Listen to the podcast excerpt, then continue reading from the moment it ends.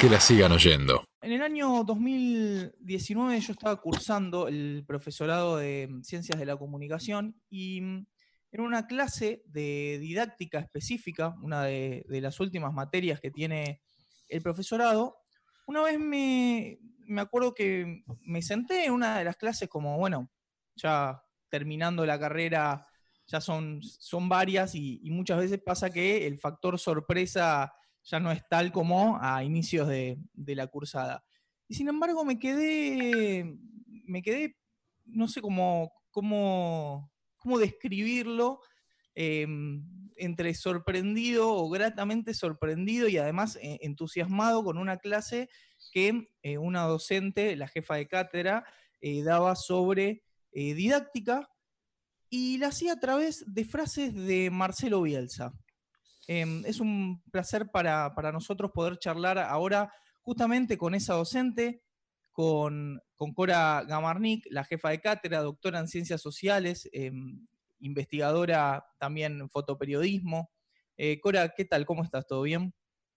Hola Iván, sí, sí, muy bien y, muy contenta de que te acuerdes de una clase, porque a veces un docente da clases y piensa que ya está, que, nada, que pasaron a la historia y sin embargo, eh, nada, esto de que, de que vos te la sigas acordando y que hayas tenido ganas de volver a hablar conmigo es realmente un gran gusto. Bueno, muchísimas gracias por, estar con nosotros. Y cómo son también las cosas, ¿no? Desde lo que tiene que ver con, la, con el ambiente de clase, no siempre eh, lo que te sorprende o lo que cree que uno puede interpelar a otra persona eh, se da exactamente en, el foco donde, donde lo pone, ¿no? Sí, es así, digamos, cuando uno, digamos, yo doy clase hace muchos años y, y sabés que cada clase es como tirar botellas al mar. Eh, nunca las apropiaciones de una clase, así como de un texto también, que, es a la distancia y que vos escribís y tampoco sabes bien qué va a pasar eh, con aquellos que lo lean, nunca es exactamente la apropiación que uno tiene pensado, siempre te sorprenden. Y, yo creo que esa es justamente la riqueza de ese vínculo, ¿no? Tanto del, ser docente como, como el de escribir algo para otros y otras, y que cada uno se lo apropie a su manera o elija cuándo, cómo, eh, qué de eso le queda resonando. En educación, sobre todo, creo que nos pasa eso, ¿no? Nos quedan atravesadas em, no tanto los contenidos ¿no? que vemos, eh, que por ahí muchas veces nos olvidamos, nombres de conceptos, datos, fórmulas, etcétera, sino experiencias de vida en las clases que nos hayan marcado. Me parece que por ahí hay un plus de la educación muy, muy potente. Bueno, y también de, las formas de interpelación, eh, porque de alguna manera incorporar a un aula un entrenador de fútbol profesional, que obviamente hoy por hoy ya las fronteras están un poco eh, más borrosas, pero cuando yo era chico era, bueno, a la escuela no entra, o a la universidad o lo que sea, no entra eh, el mundo del fútbol, ¿no? Eso también habla de una capacidad para expandir esos, esos horizontes que, como vos decías, permiten interpelar a, más cantidad de, alumnos y de alumnas. Claro, a mí me pasan dos cosas con las clases. Una, sé fehacientemente que si yo no me divierto dándolas o eh, no encuentro algún plus creativo, de algún desafío nuevo, alguna cosa nueva para, para estudiar yo antes de ir a brindarlo, eh, siento que tampoco los estudiantes y las estudiantes van a valorar. O sea, va a pasar esta ida y vuelta de esto que vos dijiste cuando, cuando iniciaste la conversación, ¿no? Que ya al final de la carrera casi perdés la capacidad de sorpresa y es más un trámite administrativo donde te seguís sentando a escuchar clases porque necesitas recibirte. Bueno, para mí esto es un desafío decir eso. Bueno, yo también tampoco quiero que ir a dar clases sea un trámite burocrático donde repito siempre lo mismo. Y entonces hay veces que estoy atenta a cosas que pasan, cosas que leo, y si pienso que me pueden servir para dar otro contenido, como hacer puentes, interrelaciones, em, vínculos interdisciplinarios que me permiten a mí mostrar formas de pensar.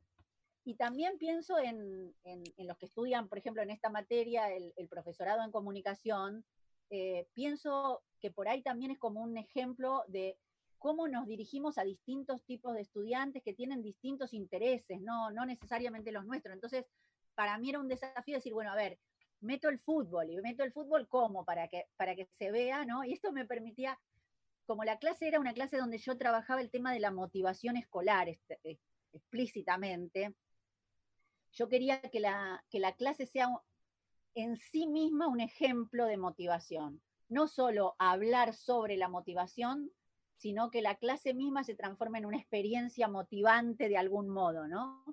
Y, justo había llegado a mis manos eh, un reportaje de Bielsa, eh, de Marcelo Bielsa, que me había encantado porque él comentaba lo difícil que era para él motivar a veces a los jugadores a, a los entrenamientos, ¿no? A jugadores que eran hiper ultramillonarios y él tenía que hacer que se rompan el lomo para entrenarse, para el espíritu de equipo, cuando hay un individualismo muy grande, cuando ya eran superestrellas.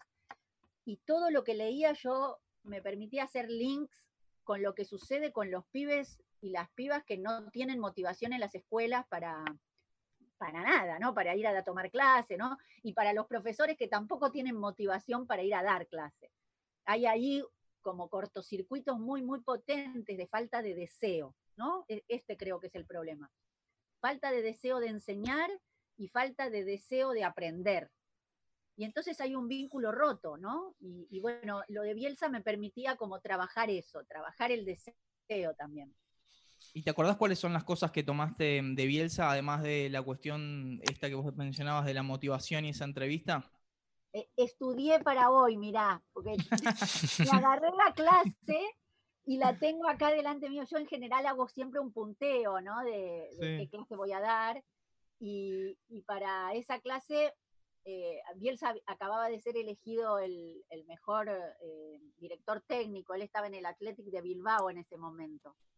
y primero marqué algunas frases de él que me impactaron. Una era que él era un especialista en fracasos, decía. Sé perfectamente que las, adhesiones se acaban cuando se acaba el éxito.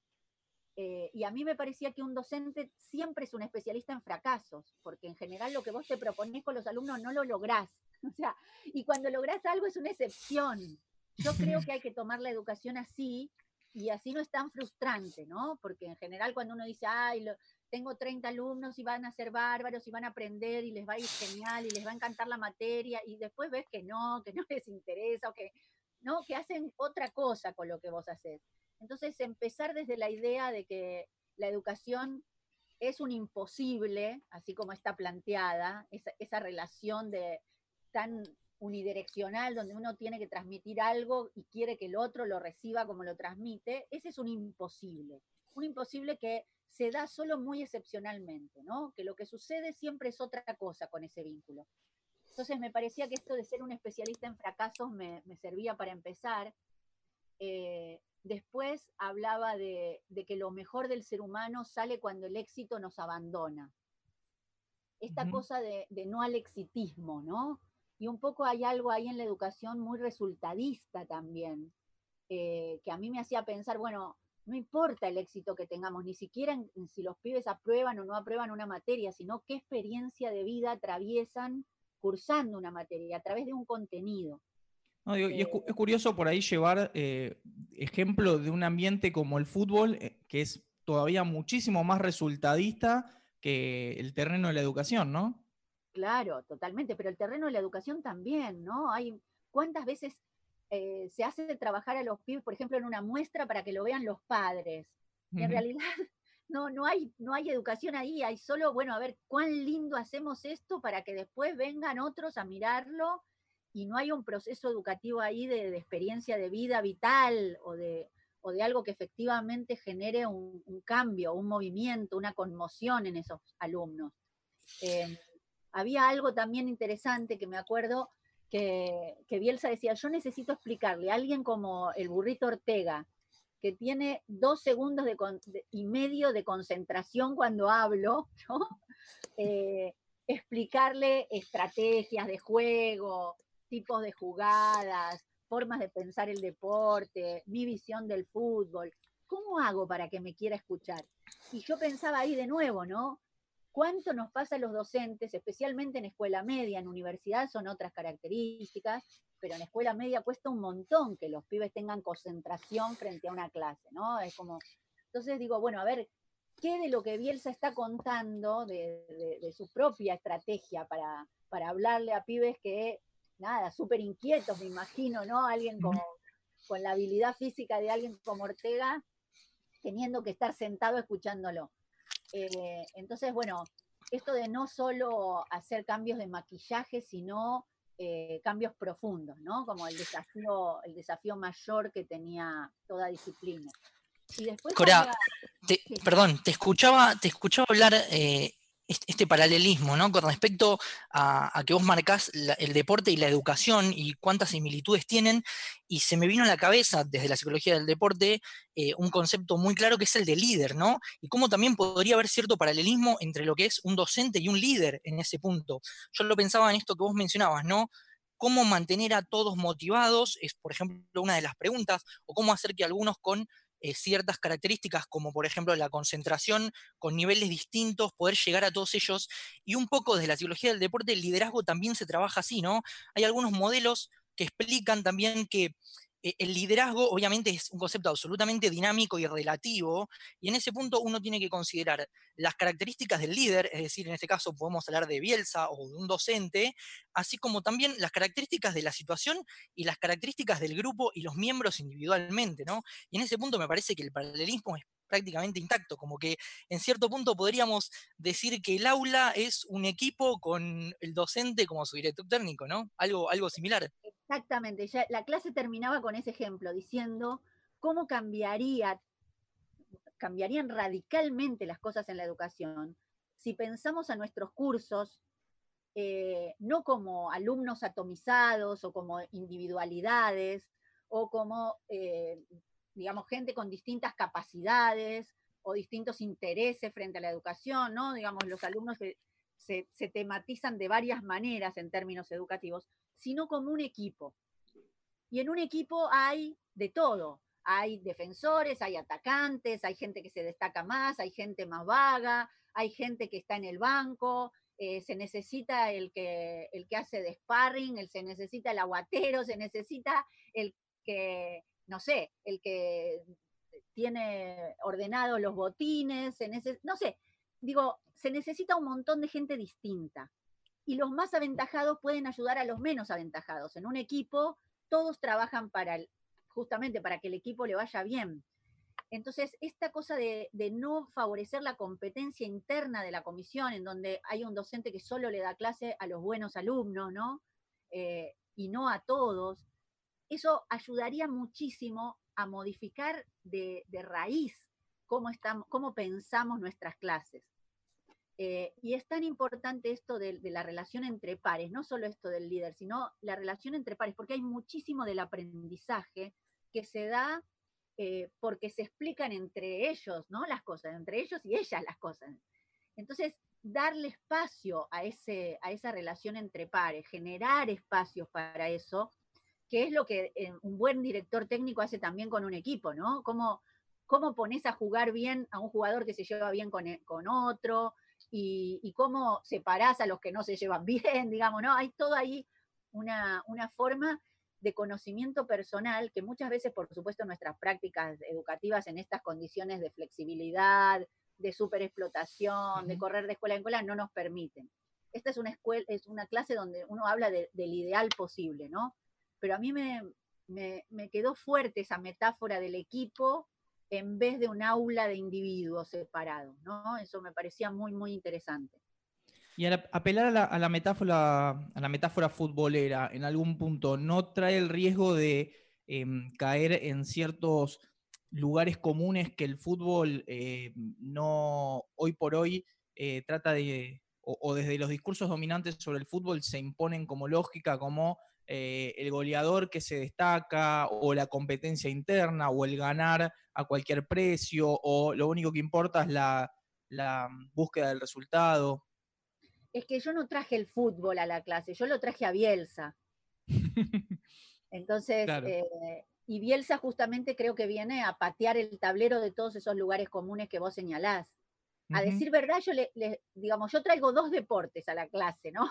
O, dos, dos, cuestiones vinculadas al deporte. Uno es la clase con Bielsa y otra es que yo soy profesora de natación. Ah. Entonces, no sé si ahí estuviste en esas clases, Iván, pero eh, yo me pagué toda la carrera, digamos, como estudiante, trabajaba dando clase de natación. Y también hay muchísimas metáforas que me vienen eh, a partir de mi experiencia como docente de, para enseñar a nadar, ¿no? Esto de cómo haces para que el otro pierda el miedo, cómo haces para saber en qué momento el otro está listo para tirarse a lo hondo, ¿no? Eh, ¿Qué es lo que pasa cuando le enseñas a un adulto que, lo tenía como una deuda de toda la vida, el aprender a nadar?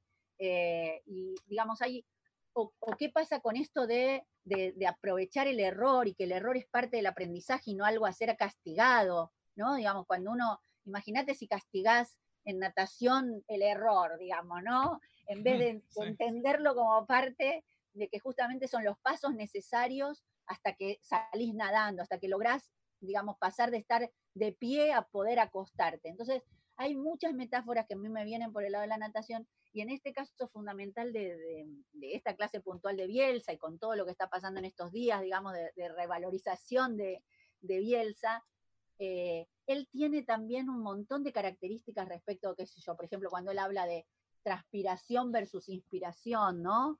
Entonces justamente él dice, bueno, es el trabajo en conjunto, el trabajo colectivo, y no el trabajo de un inspirado que es un genio eh, y que solo eh, se lleva a un partido opuesto, ¿no? Entonces, o por ejemplo, el tema de, la reflexión y la acción, ¿no?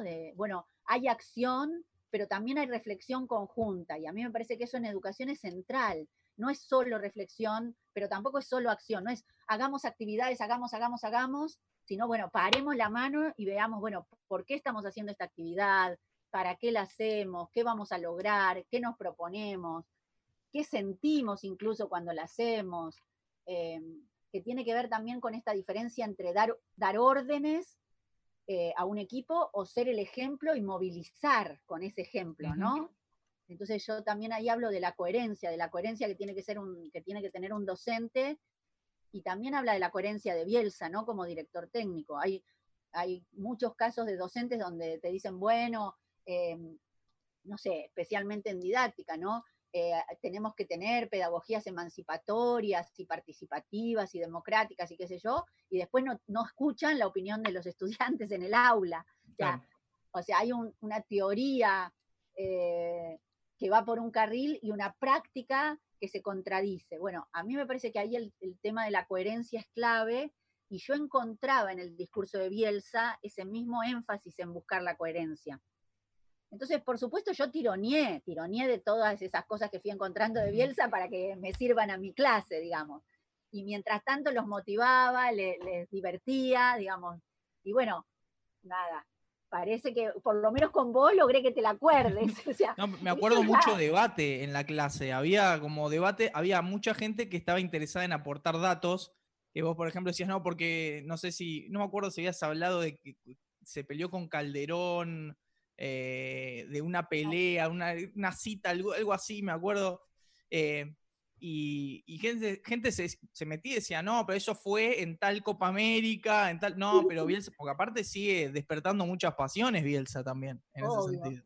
Sí, hay una anécdota con Chilabert que yo contaba. La de Chilabert era, no la de Calderón, ahí está. El, arquero paraguayo, ¿no? Y ahí eh, que, Bielsa lo dirigió en Vélez. Y entonces dice que, en un momento eh, lo agarra eh, Bielsa, que se ve que el Chilabert era un tipo muy, muy difícil, y le dice, pero Chilaver, venga para acá.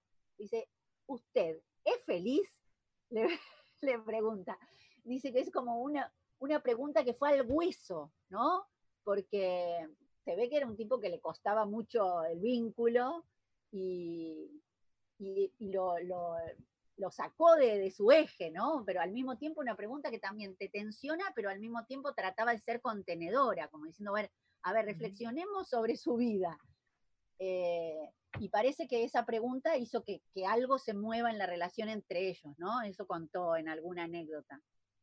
Eh, nada, me parecía que era interesante. Sí, después hay un montón de gente, por supuesto, yo, yo no sé nada de Bielsa, leí un par de notas y armé una clase, pero, pero en, el, en el curso había un montón de gente que sabía muchísimo más. Tampoco sé nada de fútbol, les quiero decir, que sean penitas unas cosas Eh, pero bueno, nada, me nutro de datos y voy a dar una clase, trato de averiguar lo más posible. Pero, pero claramente en el curso ahí había un montón de gente que sabía mucho más de campeonatos, de resultados, de cosas, y bueno, se debe haber armado un buen debate ahí. Me, quedo con la, con la, analogía esta que planteabas, ¿no? que era la que, a la que finalmente llegabas al final de la clase. Y, y, yo lo comparaba, digo, así este paralelismo con el deporte. Y en el deporte en general lo que produce esta unión como equipo, digamos, de todos los miembros, en general son los objetivos en común. Y, mi, duda era, ¿no? ¿Cómo hacer, por ejemplo, en, educación, en el ámbito educativo, para lograr que se genere ese objetivo grupal en común que todos puedan perseguir y así como vos decías, que ciertos, eh, ciertos miembros, digamos, lleven a cabo roles, cada uno desde su lado, para llegar a ese objetivo común? Mira, es muy fácil eso en educación, porque vos podés ponerte un proyecto, que el curso tenga un proyecto por delante, un proyecto creado colectivamente, un proyecto que se haga largo en el tiempo, como es un campeonato. Si es ganar un campeonato, te lleva semanas. Bueno, que no haya clases que empiezan y terminan en el día y después no tienen continuidad, que haya un proyecto anual con un curso.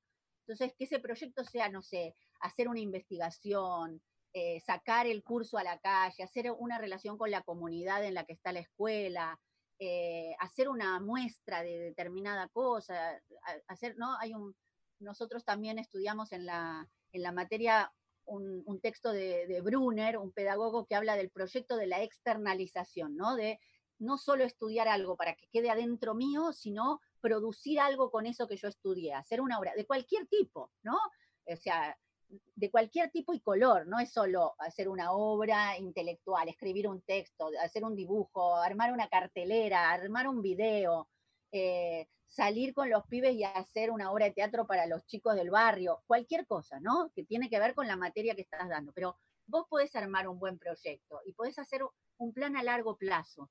Y eso te empieza a transformar ese curso en un, en un equipo, digamos, ¿no? En algo que todos trabajan para lo mismo. No digo que eso no vaya a tener roces, problemas, problemas de vínculo, de relación. Va a aparecer todo eso porque eso es parte de la vida misma pero igual tiene otro sentido la experiencia educativa si pasa eso. Eh, y es algo que... Perdón. No, no, no, perdón, No, y es algo que muchas veces en educación no se piensa, no se, no se trabaja de esa manera, ¿no?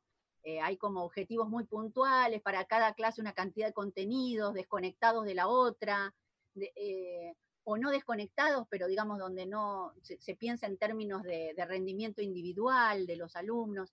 Y bueno, yo creo que ahí hay un cambio de concepción que, le vendría muy bien a la educación. En, las últimas, también hace un tiempo, eh, muchos de los jugadores que fueron dirigidos por Bielsa destacan que lo que mm, más logra él es potenciarte. Em, cómo, ¿Cómo se relacionaría eso con, desde la parte educativa? Mira, yo creo que por eso, digamos, siempre estamos hablando de, de, una situación ideal que no es la que hoy suelen tener los docentes que tienen que girar. Bueno, hoy en pandemia además es toda otra situación, ¿no? Que, mm, sí, obvio. Pero, pero digamos, suponete el, el típico docente que, que, tiene una horita en una escuela, otra hora en otro, que no logra conocer a sus estudiantes. Bueno, eh, eso es un grave problema. Para mí ese es uno de los problemas estructurales de la educación, que hace que la educación sea un, gravísimo problema. Porque si vos no lográs conocer a tus estudiantes, tampoco los podés potenciar en nada. Ahora, si vos tenés un curso que tenés varias horas, que lo tenés un par de años, ahí lográs un conocimiento personal, vos sabés para qué sirve más cada pibe, qué es lo que le gusta más, con quién se relaciona mejor, y ahí podés tener otro tipo de trabajo. Entonces, esto de pensar un trabajo más a largo plazo, más estratégico, eh, con más profundidad, ahí te podrías potenciar, ¿no? Todos los alumnos tienen potencialidades, aún los que no les gusta tu materia, los que no quieren hacer nada. Bueno, seguro que algo, por, algún lado puedes encontrar que, le guste hacer más que otra cosa, o, bueno, o trabajar también eso, ¿no? Em, trabajar, bueno, el pibe que no, que no le gusta nada. Bueno, ¿qué hacemos justamente? ¿no? La clase de motivación tenía que ver con eso, ¿no? Eh, no te gusta nada, bueno, igual no, tenemos que estar acá obligadamente reunidos. Bueno, ¿qué hacemos? ¿Cómo aprovechamos de la mejor forma el tiempo? Entonces, me parece que ahí hay mucho para hacer. A mí también me gustó mucho otra anécdota que yo contaba en la clase, que tenía que ver con que Bielsa le había dedicado en un momento el éxito de un torneo a su hermano, a Rafael, ¿no? Entonces le dijo, bueno, eh, en un momento lo estaban entrevistando por televisión y dice, bueno, y quiero decirle que le dedico este título a, mi hermano, no sé qué, ¿no? Y parece que pasó el tiempo y en otro reportaje dijo, bueno, yo eh, en realidad me arrepentí mucho de eso, quiero decirle a mi hermano que le retiro el, el, digamos, el premio. La dedicación. Le, dedico, le, retiro la dedicatoria. Y mm. entonces le pregunta, ¿pero por qué? ¿Te peleaste? ¿Qué pasó? No, no, es que me quedé muy mal porque mm, si era tan sincero lo que yo sentí, ¿por qué se lo tuve que hacer público, a la vista de todos, eh, por televisión? Yo lo tenía que llamar a la noche y decirle, Rafa, te dedico esto, ¿no? Porque es, es sentido y es para vos y es una relación nuestra entre nosotros dos, ¿no? Y, bueno, entonces prefiero retirarle, retirarle la dedicatoria y después en todo caso se la doy en privado. Me, pareció, varias cosas me parecieron con esa anécdota, pero yo se lo contaba a los pibes por, por esto de reconocer también, ser auténtico, que el docente reconozca cuando se equivoca, que reconozca cuando hizo algo que después se arrepiente, eh, sentirse tan humano que, con esto, ¿no? Con, con que es capaz de, arrepentirse de algo, de equivocarse, de volver a pensarlo, de, que hiciste una cosa y ahora te parece que es mejor hacer otra y se las decís. Hay algo ahí con la autenticidad que, para mí Bielsa expresa, que también es muy importante en la docencia. Entonces había algo ahí en el, en el rol docente que, que esa anécdota también me parecía significativa. Sí, lo disruptivo también de la cuestión de lo público y lo privado, en este caso respecto de lo de Bielsa, que, tiene otra anécdota eh, en la cual le hacen una pregunta, no me acuerdo específicamente la pregunta, y él contesta, si yo le respondiera eso, estaríamos entrando en un tipo de cercanía en la relación que no creo que amerite por, por, los roles que ocupamos. es, Sí, claro, es, eso, es alguien que te sorprende, ¿viste? Te sorprende. Y la verdad es que toda sorpresa en, tiempos educativos es tan bienvenida, es tan bienvenida, ¿no? Que alguien te diga algo que no esperabas. Eh, entonces, me parece que, vale la pena retomarlo.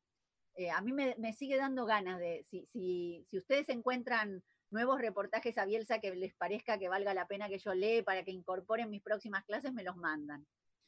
Te mandamos, te mandamos. Eh, ahí está el otro tema con Bielsa y es que él no da reportajes porque él entiende que si le diera a uno, no le estaría fallando a otro al que no le da porque no puede darle a todos eh, un reportaje. Entonces solamente habla en conferencias de prensa en donde él dice yo me quedo hasta que el último haya preguntado la última pregunta, que además son respuestas largas, pero me quedo. Em, y ahí también entra a jugar otra cuestión que puede ser, em, no sé si habrás visto, hay un montón de, fotografías muy icónicas de Bielsa. Es como que hasta en su propia expresión corporal, em, como que al no haber muchas entrevistas, sino conferencias de prensa, en donde muchas veces entran cuestiones técnicas del, juego, hay como imágenes que se volvieron icónicas de alguna forma sobre él, eh, sobre la derrota en el Mundial 2002, sobre eh, su situación en Chile. Digo, ¿qué poder tiene la fotografía también en la construcción de un, personaje de este tipo? Mira, yo no, eso sí que no lo estudié. Lo único que vi eh, que me gustó mucho fue que sé que en Chile es muy, muy valorado y muy compartido ese momento, que es eh, una situación en donde él no le da la mano a Piñera. Me parece que eh, ahí hay algo donde él tiene absoluto control del símbolo, ¿no? de, lo que significa un gesto. Muchas veces nuestras acciones se transmiten vía eso, vía un gesto visual. Cuando vos sabes que estás siendo filmado, que vas a ser fotografiado, que estás pudiendo ser usado por ese poder político, ¿no? Que además, ni más ni menos que Piñera, con lo que significa, ¿no? Hoy sabemos lo que fue el estallido social en Chile desde octubre del año pasado, eh, un país con una desigualdad social tremenda, eh, un gobierno que en un montón de aspectos es continuador de lo que fue la dictadura chilena, con una impunidad respecto de lo que fue esa dictadura, ¿no? Un gobierno que llevó el neoliberalismo a las máximas exponencias, ¿no? En, educación privada, en salud privada, que justamente hoy está sufriendo esas consecuencias. Eh, Bielsa es un tipo tan formado políticamente también, eh, fue absolutamente eh, controlador de su propio gesto, ¿no? O sea, alguien que no se deja refuncionalizar fácilmente. Eso seguro, eso seguro. Me parece que ahí hay una inteligencia entonces, ¿no? Que, muchas veces falta en dirigentes de todo tipo, no solo deportivos, digamos, dirigentes políticos, ¿no? Que es decir, bueno, lo que yo hago también se transforma en una imagen. Y entonces, ¿cómo construyo la imagen que quiero dar de mí mismo? ¿No? ¿A través de qué gestos? Y muchas veces no es solo lo material, ¿no? Digo, ganar el torneo, sino es lo simbólico, ¿no? Es esto, eh, cómo festejo, eh, a quién le doy la mano, a quién le respondo una entrevista. Digamos, hay, un montón de cuestiones que, simbólicamente se expresan a través del gesto. Sí. Eh, y probablemente por eso también Bielsa sea una persona tan valorada por tanta gente, más allá de los resultados, que bueno, lo obtuvo y, los hinchas del Leeds, digamos, lo festejan, pero eh, Bielsa va mucho más allá de eso, y como vos decías antes, no, no traje el fútbol, em, traje a Bielsa. ¿Y qué, mm, qué dirías o, qué, qué responderías a aquellos que cada vez menos sostienen que no debe eh, no deben introducirse esos elementos dentro del contexto del aula? Eh, mira, eh, la verdad es que la educación está en plena ebullición. No, no hay gente ahora que diga que no entren. Te diría que el, el, único discurso que no quieren que entre es el de la ESI, el de la educación sexual integral. Si mm. hay un discurso hoy que están queriendo evitar que entre a las escuelas, es el de la educación sexual y, hay una ley nacional que lo exige. Ahora, si entra el fútbol o no, casi te diría que ah, hoy no, no es que está muy en discusión, es que tiene que haber un docente creativo que, lo, e, que, elija de qué manera incorporar al fútbol, ¿no? adentro de la escuela. Pero hay otros, claramente otros debates y otras, otras urgencias eh, en donde los factores más conservadores, si querés, o más recalcitrantes, ¿no? hoy está, estamos eh, mirando como incluso durante la pandemia, ¿no? Hay, discursos irracionales, eh, anticientíficos, eh, no solo de derecha, sino que niegan la existencia del virus, que niegan la, responsabilidad del cuidado. bueno, muy peligrosos y, que justamente es, también tienen un peso en términos educativos. Entonces me parece que ahí se dan las peleas fuertes y siempre en educación tenemos el desafío entonces de, nada, de, no solo de la creatividad, sino también de, volver a valorizar el discurso de la ciencia, el discurso del conocimiento, ¿no? Me parece que justamente hoy es un, es un punto álgido en ese aspecto, pero al mismo tiempo es un gran momento para ver la importancia, por ejemplo, del discurso científico. Eh, ahora, cómo tiene que entrar ese discurso en la escuela también es un gran debate, ¿no? Porque muchas veces eh, no salen estudiantes científicos o amantes de la ciencia porque justamente lo que reciben de esas, de esas disciplinas en la escuela es solo un bodrio insoportable. Entonces, que, está absolutamente alejada de la maravilla que esas disciplinas pueden plantearle. Que la sigan oyendo. Que la sigan oyendo.